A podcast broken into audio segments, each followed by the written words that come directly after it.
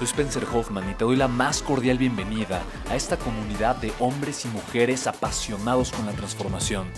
Y es que sabemos que así tiene que ser la vida, habiendo tantos con la mente confundida y plomo en el corazón, desperdiciando su potencial y dejando su vida para después, para nunca.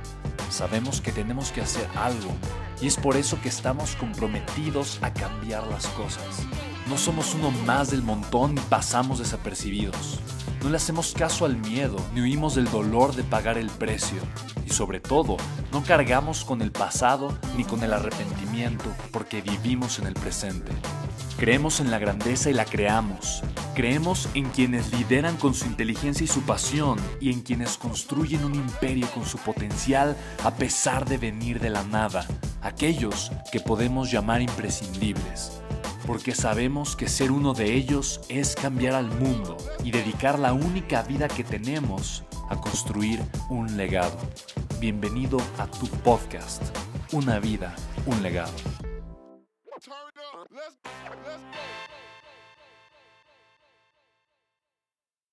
Ok, ¿cuáles son los últimos tres libros que leí? Ok, ahí te va. Eh, me encanta la pregunta y antes quiero clarificar una cosa. La gente mucho me, pregunta mucho, oye, ¿qué libros me recomiendas? Y mi respuesta siempre es la misma. Em, no me gusta recomendar un libro. Y voy a decir ahorita los últimos tres que leí. No me gusta recomendar un libro porque al final de cuentas la gente puede darle más importancia a leer un libro que al hábito constante de la lectura. En otras palabras, está bien que leas un libro pero lo que va a cultivar tu mente, ampliar tu contexto y a darte herramientas de por vida, es que tengas el hábito de leer constantemente. Entonces, yo suelo leer constantemente, no sé, un libro a la semana, a veces dos, a veces uno cada dos semanas, depende mucho, tanto la duración del libro como el tipo de actividad que yo tenga. Pero para mí sí es muy importante solamente clarificar en este punto. Ahora, el último libro que leí eh, se llama Bitcoin Heart Money You Can't Fuck With, ¿no? Tal cual. Es un libro de un multi, multimillonario. Eh, y lo quise leer porque por mucho tiempo eh, escuché a muchas personas hablar muy mal de Bitcoin. Y empecé a investigar acerca de ese tema. Yo soy inversionista, me dedico también a las inversiones, tengo una empresa enfocada en el tema de inversiones. Y me di cuenta de que había muchas voces alrededor del tema de Bitcoin, pero también me di cuenta que muchas personas estaban ganando mucho dinero. Y ojo, ojo, ojo. No estoy hablando de mercado en redes de criptomonedas. No estoy hablando de criptomonedas. No estoy hablando de la industria cripto. No estoy hablando de eso. Estoy hablando de Bitcoin como tal. Bitcoin. Y se me hizo fascinante ese libro. Entonces después leí The Bitcoin Standard. Nada más bien primero leí ese, después leí el otro. Pero The Bitcoin Standard, eh, un verdadero, verdadero librazo. Y simplemente, eh, para mí, yo creo que es importante decirle a la gente que tiene que tiene que ser una persona, o sea, tienes que ser letrada en el tema, principalmente de Bitcoin, o sea, independientemente de otro tipo de monedas, yo, yo creo que es algo que puede ampliar muchísimo, muchísimo tu contexto, dado que es el único activo que representa un modelo de oferta y demanda puro, auténtico e inalterable, por una sencilla razón, porque la oferta de Bitcoin, que son únicamente 21 millones de Bitcoin, que, bitcoins que van a terminar siendo minados en el año 2140 y tantos, eh, tiene una demanda fija, sólida e inalterable. Eso quiere decir que no hay ningún otro activo, por ejemplo, el dólar, el, el gobierno de Estados Unidos o la Reserva Federal puede simplemente imprimir dólares, imprimirlo. Entonces, de alguna forma el supply, la oferta del dólar, siempre incrementa. Y ha, incrementado durante muchos años, por mucho tiempo, lo cual provoca inflación que no solamente es la inflación natural que tiene una economía, pero es una hiperinflación que es muy maquillada por el gobierno en muchos aspectos, que hacen que se devalúe la moneda. Y es como si el gobierno dijera, oye, oye, a, toda la gente, a ti, a ti y a todas las personas que tienen una cuenta bancaria eh, o que tienen dinero, yo le voy a quitar el 10% o el 5% de tu dinero. ¿Tú cómo te sentirías con eso? Dices, oye, no, a ver, espérate, ¿cómo, cómo, por qué si ya te estoy pagando impuestos? Ah, pues porque quiero. Bueno, la inflación es exactamente lo mismo. Y eso es lo que el gobierno nos hace constantemente. Entonces, el que haya un modelo con una oferta que es inalterable, para mí es fascinante. Yo fui estudiante de ingeniería física, em, por algunos años y después de economía. Entonces yo entiendo muy bien cómo funciona un modelo económico y entiendo perfectamente bien que un activo tiene valor por la oferta que existe de ese producto o servicio o activo y por la demanda que hay. En otras palabras, si tres personas quieren comprar el mismo objeto, obviamente es mucho más valioso que si solamente una persona lo quiere. Pero si hay 30 personas que quieren, imagina una subasta, son 30 personas que quieren comprar la, única cosa que existe, el valor va a ser mucho mayor porque hay una demanda más grande. Siempre va a haber alguien dispuesto a pagar más dinero por eso. Eso quiere decir que conforme pase el tiempo va a haber cada vez más personas queriendo comprar Bitcoin. Más personas usando Bitcoin. O sea, eso va a pasar tarde o temprano, ha sucedido ya. Y bajo este modelo económico, quiere decir que la oferta de Bitcoin nunca va a ser mayor. De tal manera que invariablemente a largo plazo el precio de Bitcoin siempre va a ser mayor. Ahora, ¿fluctúa mucho? Sí. ¿Representa una oportunidad de inversión de capital? Probablemente. ¿De flujo de efectivo? No. Tienes que saber invertir y tienes que tener un propósito claro en el tema de las inversiones. Pero yo confiaría mucho más, mucho más hoy en una moneda como Bitcoin que está completamente descentralizada, que ahorita hay literalmente millones de servidores en todas partes del mundo que respaldan la moneda y que hackear el 51% de servidores es prácticamente imposible, que apagar eh, por X cantidad de tiempo esos servidores en todas partes del mundo es imposible. Por lo tanto, tumbar ese sistema es prácticamente imposible. O sea, es el sistema financiero más seguro que existe y está descentralizado. Quiere decir que ningún gobierno lo puede apagar es el dinero de la gente. Cuando yo traje a Robert Kiyosaki en 2017 a México, em, justamente una de las preguntas que le hice fue acerca de las criptomonedas, porque era algo que estaba comenzando, era algo muy efervescente, la gente estaba platicando del tema. Y Robert Kiyosaki dijo algo increíble. Él dijo, el oro, la plata, los commodities, es el dinero de Dios, porque es el dinero de los recursos naturales, Dios lo creó y está en la tierra para que la gente lo use. El papel moneda el dinero fiat que imprime el gobierno es el dinero del gobierno. Lo creó un sistema, es el gobierno.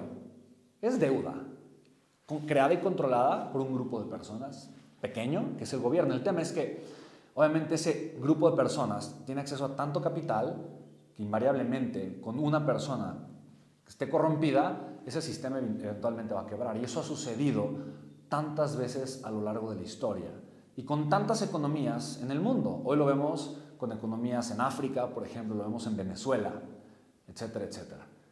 Y las criptomonedas, en particular Bitcoin, que es donde yo tengo más literacy, donde he leído más, investigado más, es el dinero de la gente. Es el dinero de la gente.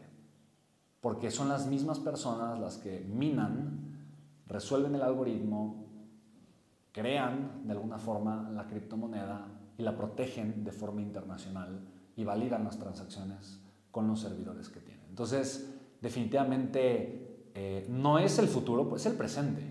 Es el presente y es un mercado que representa ahora, en el 17 de mayo del 2021, eh, pero el, market cap de Bitcoin son dos punto y tantos trillones de dólares. O sea, es una bestialidad. Y definitivamente Bitcoin por mucho es la criptomoneda que representa una mucha, o sea, tiene, tiene, la mayoría del market cap de todas las criptomonedas. Y el simple hecho de que Bitcoin se escasa, o sea, de que no puede haber un solo Bitcoin más, más que 21, 21 eh, eh, millones de Bitcoin. Eh, imagínate, si tú tienes un Bitcoin, solo hay 21 millones de personas que lo pueden tener. O sea, es, o sea, es algo, ¿sabes? O sea, es, es, es algo escaso, invariablemente, a muy largo plazo va a ir incrementando su valor de manera exponencial. Em, increíble. Para mí, para mí y, sigo leyendo al respecto, sigo investigando al respecto. Eh, y digo, no, no, te aloques tampoco, no gastes todo tu dinero y te lo compres en Bitcoin. Tienes que entenderlo, tienes que saber que eh, obviamente un porcentaje pequeño de tu portafolio de inversión, si tienes uno, está bien. Em, si no eres libre financieramente, te recomendaría primero invertir en una oportunidad que te genere flujo de efectivo, porque entiende que una inversión como Bitcoin, si la ves como una inversión, definitivamente no te va a ser libre financieramente porque no te genera flujo de efectivo. Las únicas inversiones que te dan libertad financiera son las que te generan flujo de efectivo. Eh, otro libro extraordinario eh, y antes de haber leído ese par de libros extraordinarios, leí Think and Grow Rich de Napoleon Hill. Ay, no sé cuántas veces he leído ese libro, pero cada vez que lo leo me doy cuenta que soy una persona diferente. No por haber leído el libro, pero simplemente, aunque pasen dos meses, tres meses, un año de volver a leer el libro, cada vez que lo vuelvo a leer, descubro cosas nuevas porque lo leo desde una perspectiva distinta, con una madurez diferente, en un contexto distinto, viviendo cosas distintas, eh, con situaciones distintas, con experiencias distintas y obviamente entendiendo un concepto cada vez diferente y cada vez más profundo. Y me encanta. De entrada el título se me hace tan profundo. Piense y hágase rico. No hazte rico y luego piensas cómo lo hiciste, ¿no? Piense. Piense y hágase rico. Em, he leído mucho de Wayne Dyer. Em, y Wayne Dyer, digo, no sé si cuente como libro que leí porque lo escucho mucho con audios. Todo el tiempo estoy escuchando. Me duermo escuchando a Wayne Dyer. Entonces siempre, no sé, pongo un libro de Wayne Dyer y lo leo, lo escucho mientras me estoy, mientras me estoy durmiendo. No sé si vale, pero recientemente leí mi último libro, yo, para escucharme. Fue interesante, fue interesante, a pesar de que tiene un año que lo escribí, eh, eh, mi libro deja de trabajar eh, se me hizo increíble volverlo a leer con una perspectiva distinta. Eh, me gustó, me gustó esa experiencia. Antes de ese, leí un libro extraordinario de Deepak Chopra. Aquí está Wayne Dyer. Prendo esto y automáticamente sale Wayne Dyer.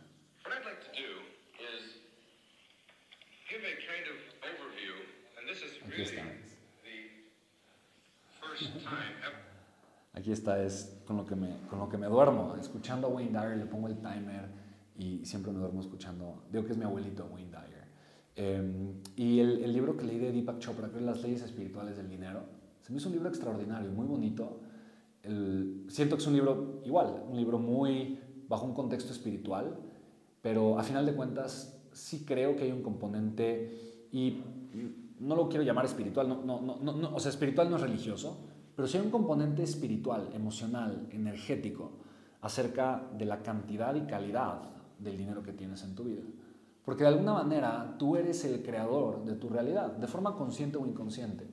Y si tú no te reconoces como un creador y no reconoces a la abundancia de dinero como parte del valor y el beneficio que le estás dando al mundo y que estás recibiendo a cambio, si tú no te ves como ese canal de abundancia, no te reconoces como el creador de ese canal de abundancia, si no te aceptas dar y no te aceptas recibir, si no te reconoces a ti, no solamente como el creador y como el canal de la abundancia, pero como el espejo, eh, ¿sabes?, de, tu grandeza y de las proyecciones que estás creando en otras personas, va a ser difícil que crezcas tu abundancia financiera, definitivamente va a ser complicado. Eh, The Virgin Way, un libro extraordinario que te recomendaría de Richard Branson, eh, 10X de Grant Cardone. Simplemente estoy recordando algunos de los últimos libros que leí, pero bueno, a final de cuentas, te digo, lo importante no es el libro, ¿no? y te puedo contar aquí horas y horas acerca de muchos libros que he leído, pero lo importante no es el libro, lo importante es que tengas el hábito de leer y que en ello obviamente descubras quién eres, cuánto vales y cómo eso lo puedes poner al servicio de los demás. ¿vale? Así que ponte a leer.